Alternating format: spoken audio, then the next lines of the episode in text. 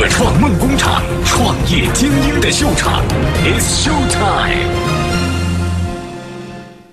我们首先来告诉大家如何参与我们的节目。乐创的拼音加数字五二零，这是我们的私人微信号。通过这样的一个私人微信号，您可以来和我们进行非常平等和亲密的沟通交流。你通过私人微信号可以看到我的朋友圈。而且我们会把您拉到一个可能跟您价值观相符的群组当中，对您的创业有很多好处哦。乐创的拼音加数字五二零，我们的私人微信号；乐创梦工厂是我们的公众号。在这个公众号当中，您可以查看往期的节目，您可以来看到一些对您有益的干货，您还可以参与互动。只要输入“谁最帅”三个字儿，就有机会获得我们的奖品砸金蛋，现场就知道自己有没有获奖。除此之外，您还可以在手机 APP 喜马拉雅当中找到我们的节目，输入“乐创梦工厂”，场是场地的场。现在我们已经有将近七百万的播放量了，每天都有很多给力的小伙伴在给我们进行着点赞和评论，谢谢你们！也希望您能加入到我们这个喜欢创业、喜欢探讨创业的大军当中，一起来跟我们进行互动。我们在喜马拉雅当中的互动也会送出奖品。非常感谢大家的支持。乐创梦工厂，创业精英的秀场，It's Show Time。好嘞，这个开篇我们还是先讲故事啊。最近啊，其实炒股票的朋友可能都一直在心碎，因为股票市场一直不好。我们从五千点现在掉到了今天应该是三千一百点，前两天甚至达到了两千多点。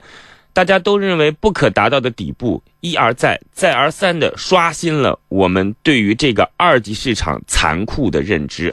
其实，对于炒股票的人来讲，本身就应该有这样的一个心理预期嘛。既然你选择的是一场博弈，不管您是作为投资的心理，还是投机的心理，我觉得都必须要做好这样惨烈的准备。当你每天拿着百分之七、百分之八收益的时候，就有可能会遇到每天百分之七、百分之八的亏损。这个世界是相当公平的。当然，有人会去说，我们自己在二级市场的监管当中、证券市场的监管当中、国家政策的出台当中，都有很多不完备的地方。但这个世界上，谁又是只吃猪肉不养猪的呢？对不对？好，我们其实今天探讨的不是股票市场。我们探讨的是，二级市场最近出现了一些危机，大家认为这是金融危机的先兆，于是有人在这个时候提出了非常悲观的论调，就是在一级市场的创业企业也将会遇到冬天。其实非常简单嘛，就是财富蒸发了，没有钱来对于一级市场进行投资了。这个时候，一级市场的起步可能会举步维艰，有很多企业可能会胎死腹中。互联网创业刚刚方兴未艾，就遇到了这样的打击，难道事实真的如此可怕吗？乐创梦工厂，创业精英的秀场，It's Show Time。第一点，事实真的不至于这么可怕，因为根据以往的历史结果来看，很多优秀的甚至伟大的企业都是在大萧条之后。诞生的，或者是在某一次金融危机之后诞生的。如果我们把这次的全球股市称之为一次金融危机的话，那么很有可能在这之后会诞生一家伟大的企业哦。这可不是我们随口说来的。比如说，我跟大家举个例子啊，这个匡威、施乐公司就是分别在第一次世界大战经济萧条之后的1906年和1908年诞生和建立的。你比如说，一九二九年到一九三三年，美国大萧条前后吧，那个时候诞生了什么公司呢？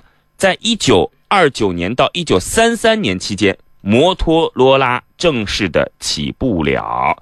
其实，我们不用去举这些国外的公司，哪怕在中国也一样。大家知道，一九九七年到一九九九年的金融危机之后，诞生了一家可能成为全世界最伟大的公司。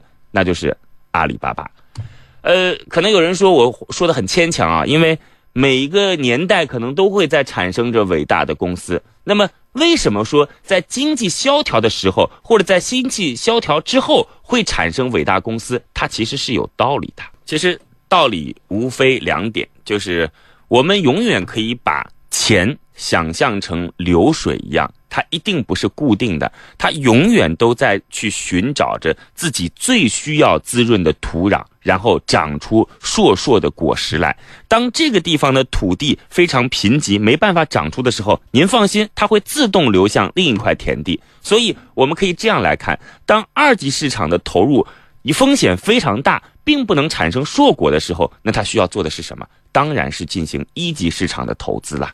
在这个世界当中，并不是所有的钱都在股票当中，在股票当中，也不是所有的人都亏得倾家荡产。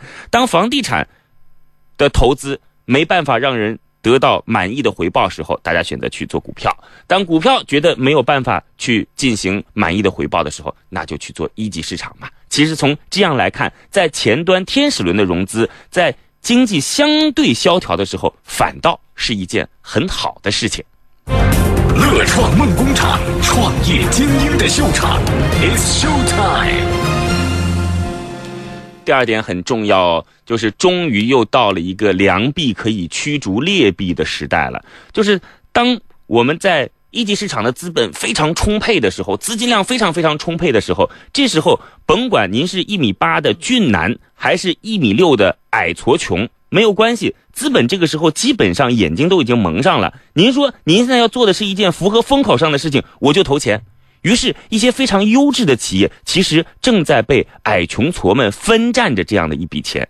当然，当整个的金融环境变得相对严苛的时候，一些优秀的企业反倒容易能够跳出来。这个时候，投资人也好，基金也好，LP 也好，对于整个市场的要求非常严厉。于是，那些本身具备优质属性的企业，在和众多的比拼对象的比拼过程当中，反倒把自己优质的一面展露了出来。于是，在这个市场当中一枝独秀，最终成为了一家伟大的公司。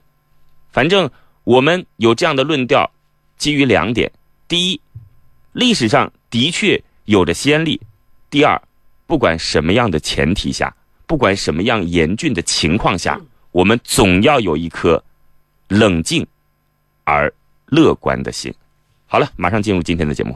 乐创梦工厂，创业精英的秀场，It's Show Time。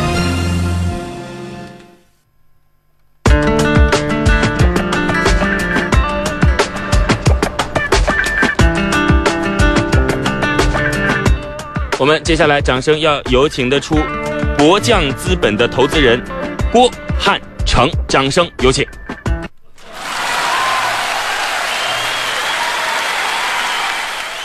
郭老师你好，哎，各位听众朋友大家好，崔老师你好。这个我想问一下郭老师，这个刚才我提到的观点，您是否赞同？可以简单的来表明您的态度。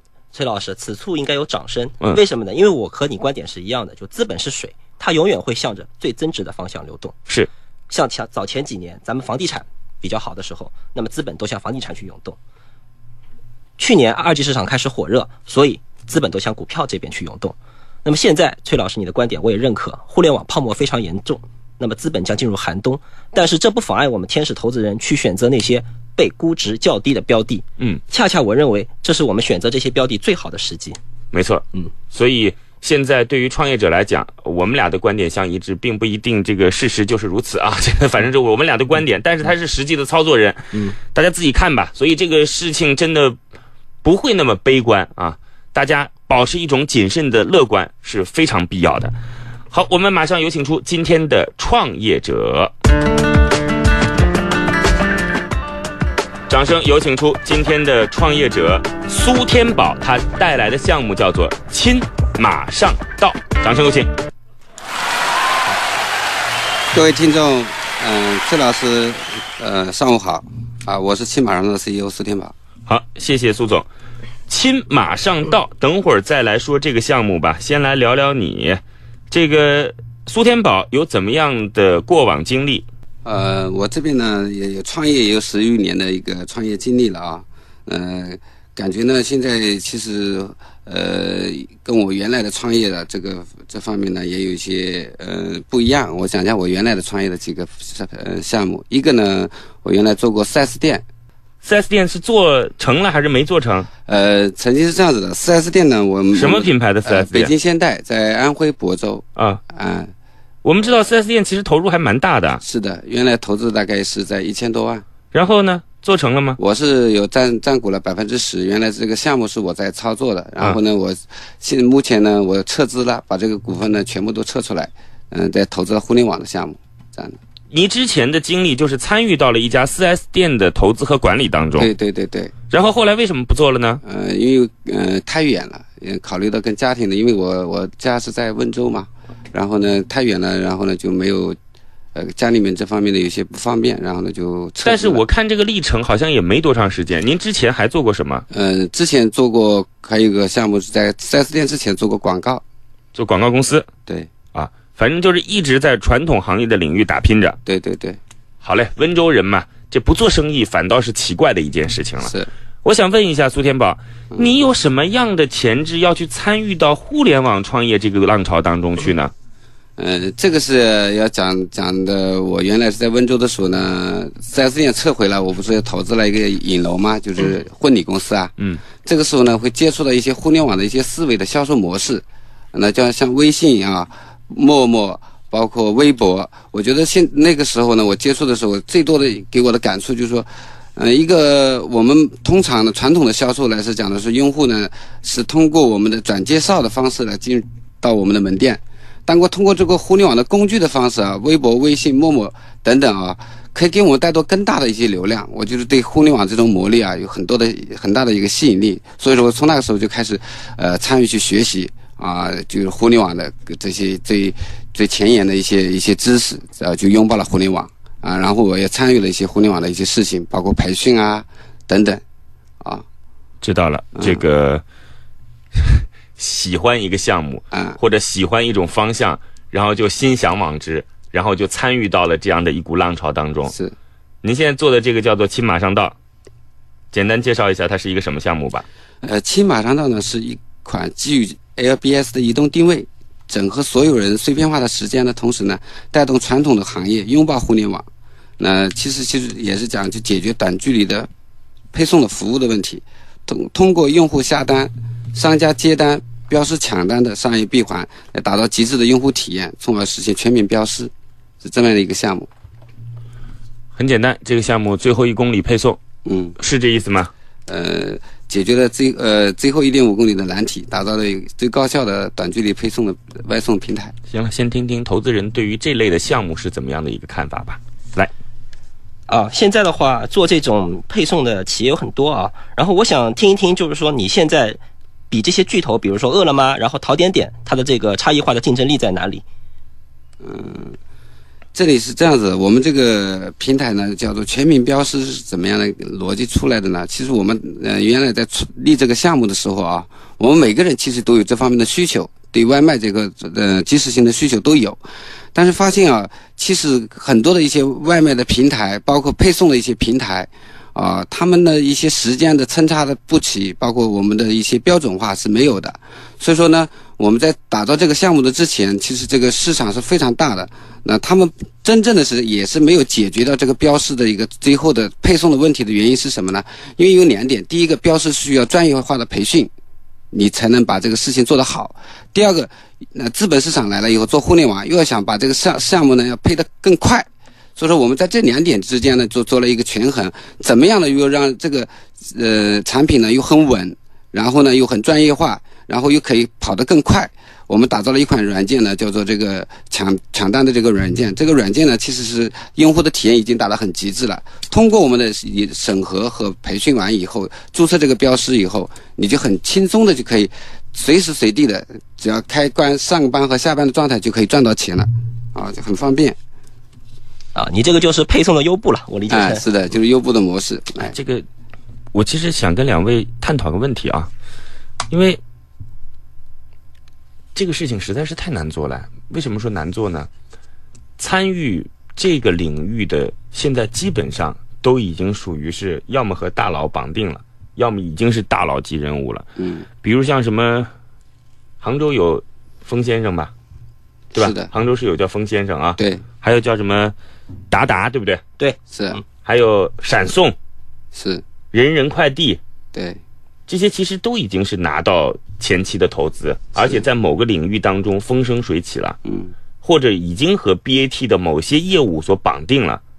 这个时候，您作为一个曾经参与传统企业，然后呢，并没有太多互联网积累的，也没有做过物流行业的一些经历经验的，也没有一些互联网从业的经历经验的，这你做这件事情不觉得很悬吗？昨天宝，呃，这里是这样子的啊，其实呢，呃，竞争啊，在从古到今都是都是存在的，呃，包括我们现在的互联网的思维里面呢，现在的 BIT 在争这些这些蛋糕啊，那我觉得呢，其实我们来去创造创业者来讲的话，就是为因为这个梦想，我们去要有这个梦想去做这件事对，我们不要说这些，我觉得这个没用。就是你有再大的梦想，但是你得从理论和严苛的数据和商业模式当中打败对手，这才是最重要的。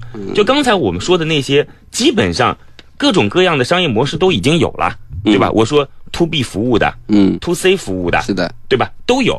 那你这到底想做成什么样？怎么才能杀出一条血路来嘞？呃，那我先讲四个字吧，好吧？我们讲人事物钱嘛，其实做项目也是一样的，去创业者一样的，这四个字也是必必然要要要去要去体现出来的。首先讲人的概念，其实说，呃，创业者的不论你是原来做过什么样的传统行业，就是说你不具备互联网思维，这个这一点我可能是来讲的话是认同，但是我觉得这个事情是可以克服的。啊，互联网思维它是什么？是讲相关性和关联性的。我们就是相关性，因为我跟他有拥抱了，我可能在这方面我走的呃，就是努力更多一点，我可能会学的也更更更快一点。当然了，第二个呢，我们解怎么去解决呢？我这方面是缺缺失的部分，我怎么去把它找实找回来？那我们这个团队呢，其实还是蛮好的。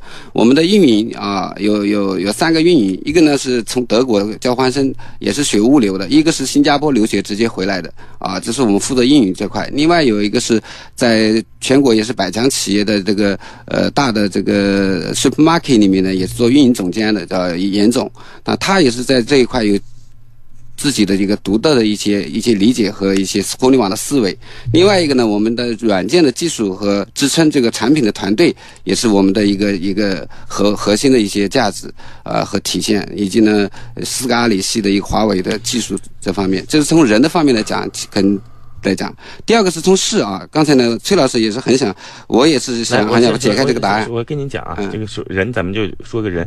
刚才呃，反正我们投资人这个郭汉成可以随时说话啊。嗯，好的，人这件事儿呢，您是公司 CEO 吧？是的，其实公司 CEO 就是这个公司最大的天花板，是吧？就是这公司的 CEO 是什么水准？啊，我并不是说你的水准高低，对我只是在讲啊，嗯就假设您对于这个行业的理解非常深刻，您哪怕带着一群人是无名之辈，也有可能能做出来。就如果说您对这个行业的理解并不是非常深刻，或者有自己误入歧途的可能性，那哦哪怕带着一群 BAT 的精英，也不一定能够做得出来。所以我哦觉得 CEO 是一家公司最重要的天花板。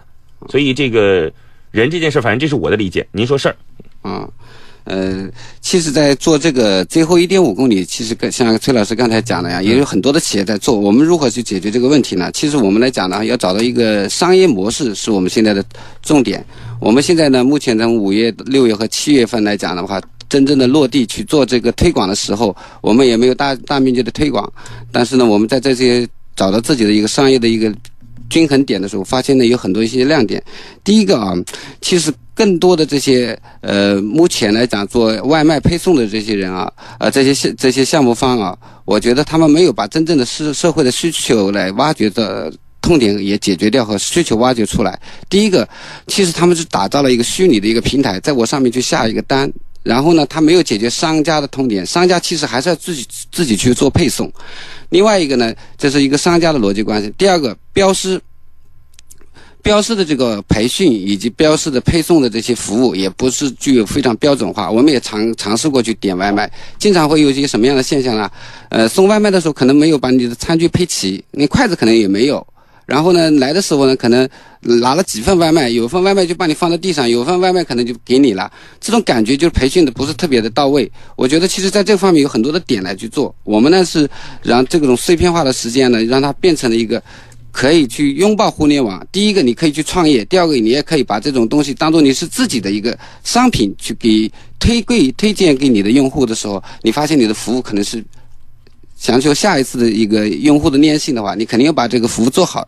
这就是我们的一个产品方面的一个理解啊。另外一个呢，就是我们在讲钱的方面啊，其实我来讲呢，就是在互联网现在今天，不是一味的去烧钱，用户就是你的。其实，在找到用户的痛点的时候，就是让他去参与性。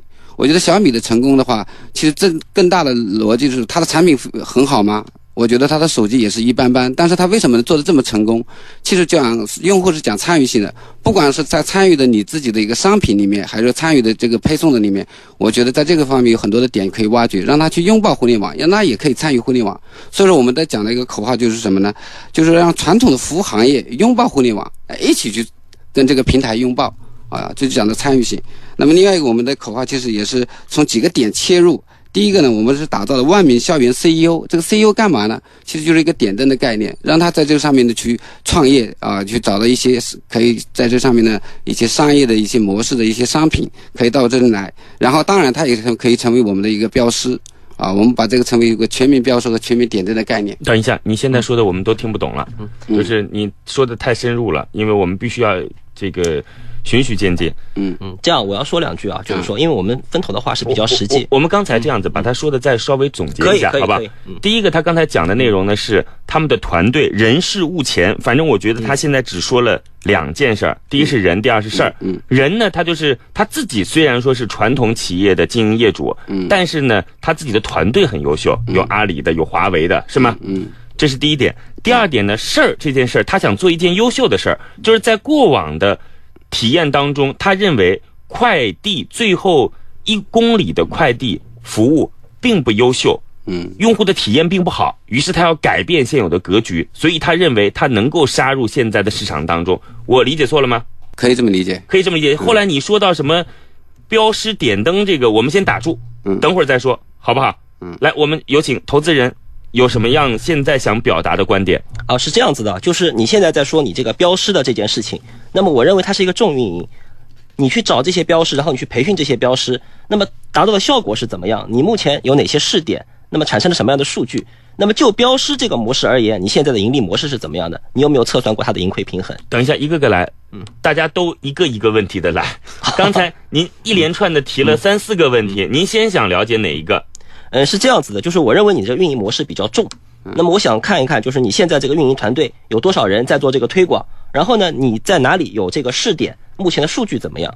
我们比较看重数据这块。啊，呃，我回答刚才那个郭总的一个，一个是我们这个是不重的一个平台，我们是用轻资产来去做，为什么叫说是轻资产呢？啊？呃，其实，在标识这一块的话，其实它是一个供需方，因为它有闲散呃闲余的那个时间和碎片化的时间，来把它变成一个时间，变成一个金钱嘛，或者变成一个回报嘛。这个时候是他提供的这样的一个一个需求啊，他有这样的需求。当然了，用户呢，他是通过这样的一个平台，他来发布这样的需求，当然他要去支付他的佣金。乐创梦工厂，创业精英的秀场，It's Show Time。好嘞，这个我们今天有请到的项目是“亲马上到”，这是一个关于最后一公里配送的项目。那么它的创始人叫做苏天宝。今天请到的投资人是来自于博匠资本的投资人郭汉成，掌声欢迎二位。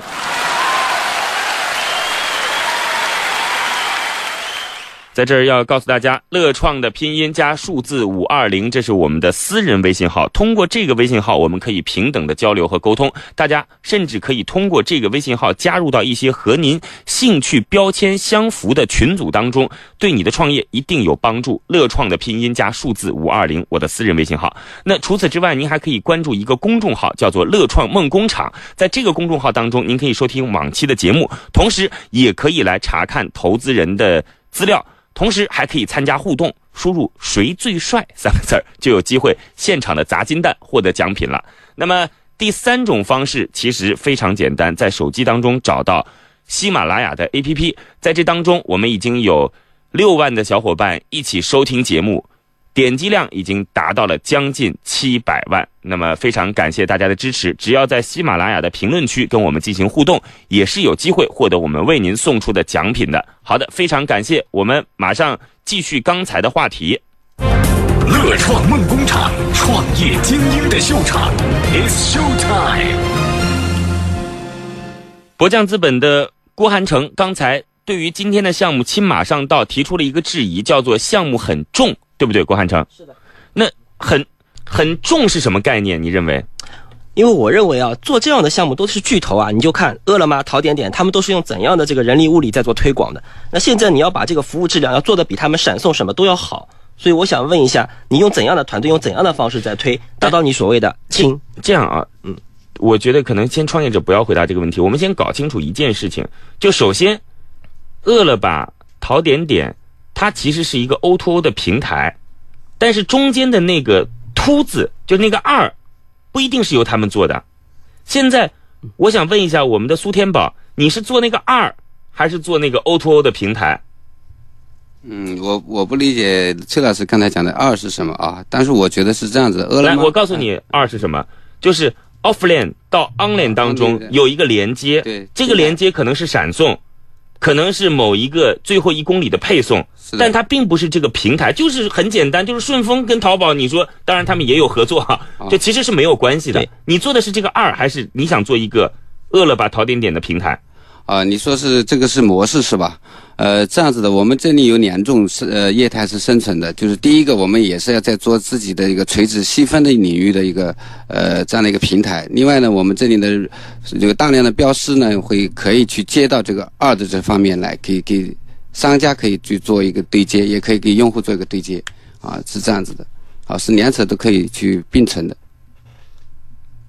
我这个实在是没有办法去接受这样的观点，就是。你竟然可以去做都是巨头们在做的两件事情，这就是我说的做的很重嘛。嗯，好，这个我想问一下，你是否接受我们两个人的质疑，就或者如何回应我们的质疑？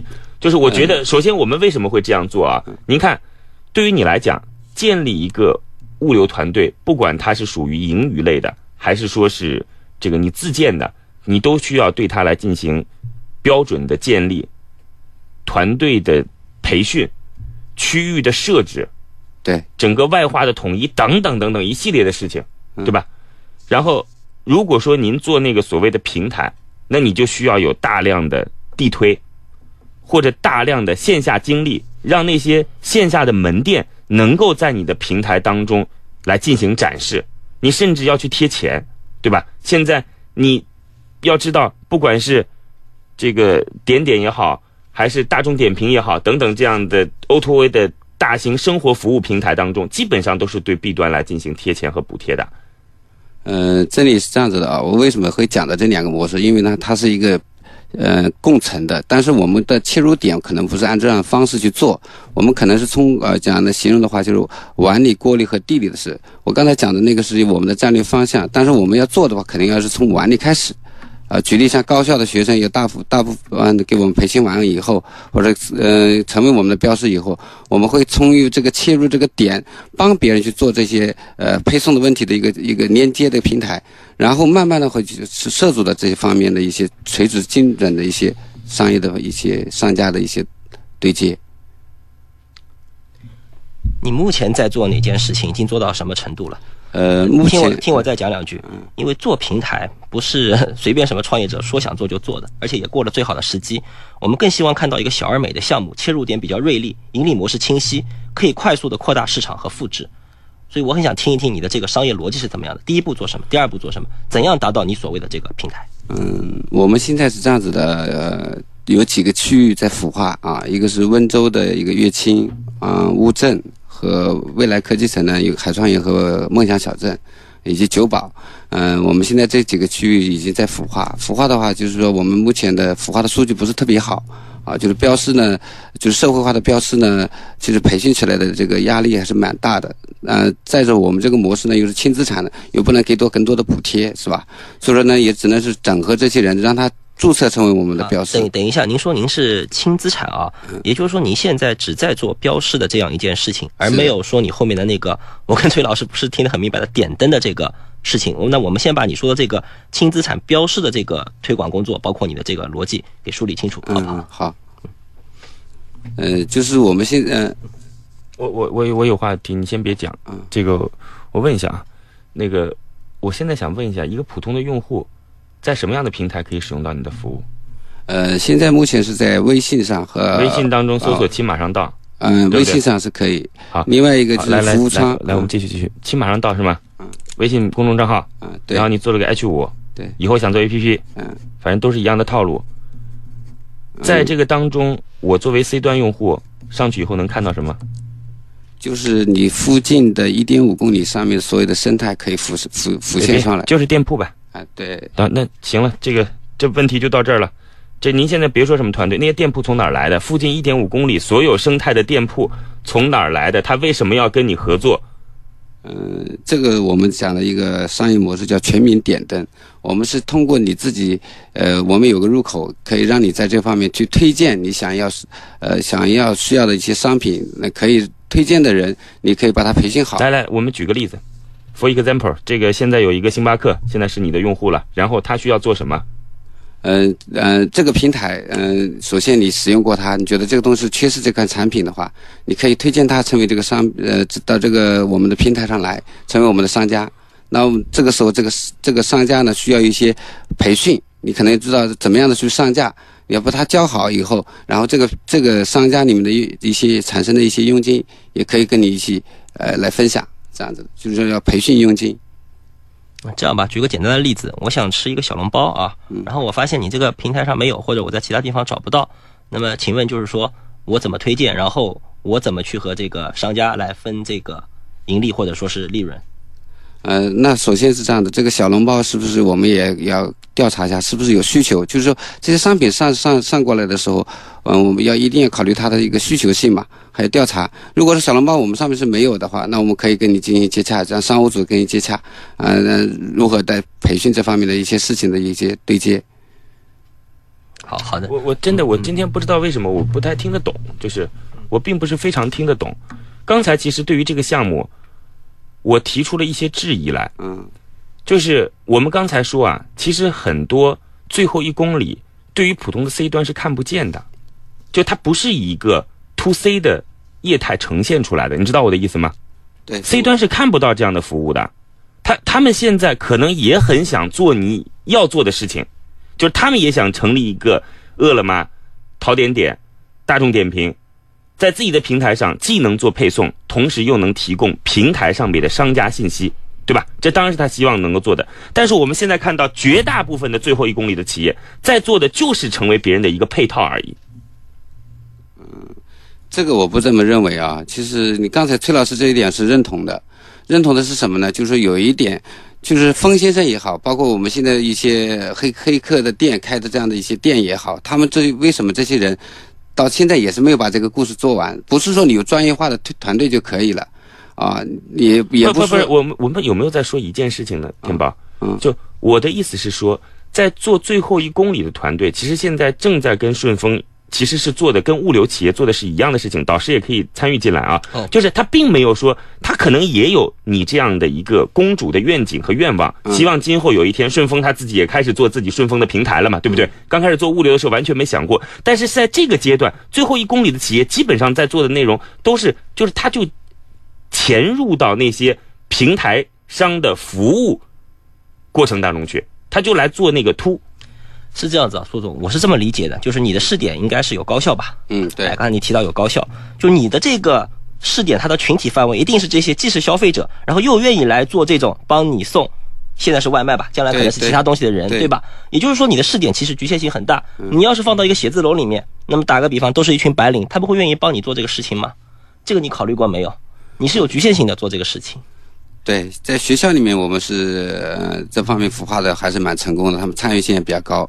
但是呢，现在在呃，等于说在我们的一个社会化的方面的推广啊，是是遇到了一些阻力。所以刚才崔老师提的就是这个问题，像顺丰他们都在干这样一个事情，那你怎样切入进去抢人家的蛋糕，又让这些你所谓的标识心甘情愿的来帮你做事情。当然了，高校这个层面我认可，他们愿意，学生有的是时间，也想赚闲钱。对但是你想说呢？你是要改变一个社会化的这个最后一点五公里的业态嘛？嗯。那其实这个就涉及到你这个项目天花板的问题，你是只做高校还是做别的？嗯，这样子高校呢是我们肯定要去做的，这是我们的主要的一个一个呃一个方向。为什么呢？因为我们让高校的很多的学生来进行去创业，然后呢也可以成为我们的标师，他们有很多的碎片化的时间可以走上社会。来成为我们为社会化做一些呃推广的话，有一些很大的帮助，是这样子。社会化的问题，当然了是呃现在这么多 BIT 也在做，也没有把它做好，就是我觉得也是很大的市场这一块的，我们也在做探索啊这方面。那么目前你的试点，也就是说，就是基本上是铺在了高校这一边，然后有了一定的数据，对不对？嗯，对，现现在我们还有社会化的有几个区域也在孵化这样的。好的，然后你的这个标识点灯的这个模式啊，我刚才是听明白了，就是你去推荐一家商家上来，然后呢，你帮他上架，进行一系列的培训，哎，然后经过和你们这个运营团队的沟通，那么你们认证完以后让他上架，是然后我这边产生的利润，就是这家店产生的利润，可以跟我这个推荐人来进行分配，是对不对？那么我想问两个问题，第一个问题是这个利润怎么来？哦我们还是一个个问吧啊，崔老师，嗯我们还是一个个问。第一个问题，那这个利润怎么来？嗯，这个我我能我这个是属于商业方面东西，可不可以？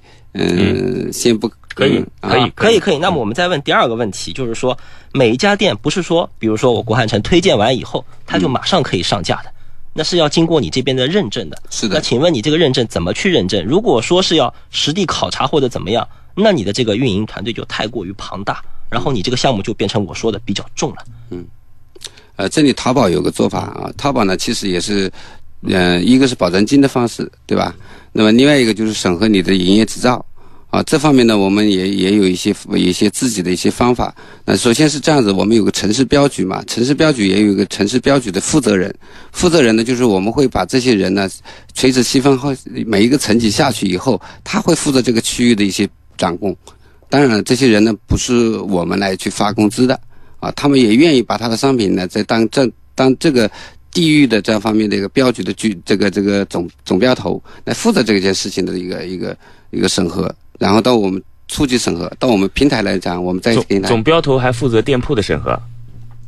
就是总标头，他是负责，他是就是总标头的这个权责呢，其实是他不是单独的负责标识这一块的，嗯啊，当然了，这个事情呢，它是以地理范围为他的管辖，是吗？对对对这个，划区块。这个地理范围当中，标识也归他管，商家也归他管，是这意思吗？呃，他有一个团队的，就是有像孙悟空一样的啊，他上面有一个唐僧啊，这个标头它只是一个名字，它专业的下面还有一个人负责标识好，负责商家。好，OK，天宝，这个时间有限，我们最后再总结一下这个骑马上道的项目，也再说一下我自己的疑虑。骑马上道呢是做最后一公里配送的，那么大家知道，最后一公里配送，配送一定只是一个过程，它最终是要连接到服务的，就是你配送的是什么。于是，在它现有的平台当中，是亲马上道的公众号当中，它有一些商家，那么这些商家是怎么获得的呢？他希望来通过相互推荐的方式，就是有人在这个平台当中已经经来进行了骑马上道的配送，他觉得还不错。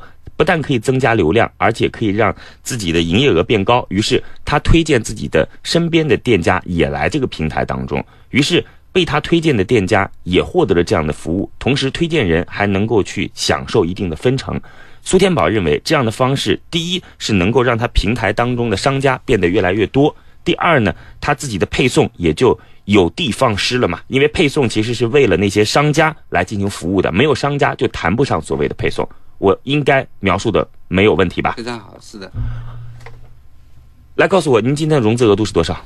呃，其实是这样的，这次参加节目呢，我们的融资计划呃最近还是没有的，我们大概是在十月底就进行融资。嗯啊想做 A 轮，现在我们要目前的主要的任务是把模式和、呃我们的一个数据要把它做起来，用户的呃数呃用户的一个方面的一些。那您今天上节目的原因是呃，我们是想做 A 轮前的一些准备，然后呢，也想想听听投资人的意见。听投听听投资人的意见。啊，是这样的，苏总，嗯，首先你这个项目是有亮点的，因为你是切了一些人的碎片化的时间来做一个共享经济，那我认为你的切入口比较好。那么同时你要注意这几点，第一点就是你的客户定位，刚才我说的，因为在大学这边是比较容易搞这种配送型的共享经济的，但是在主城区，也就是你的主战场，你要再仔细的考虑一下。那么第二块就是你运营上面，因为你刚才跟我说到这个点灯模式可能是你最后的爆发点，对不对？那么既然是这样一个爆发点，你要考虑好你的这个组织架构的分层。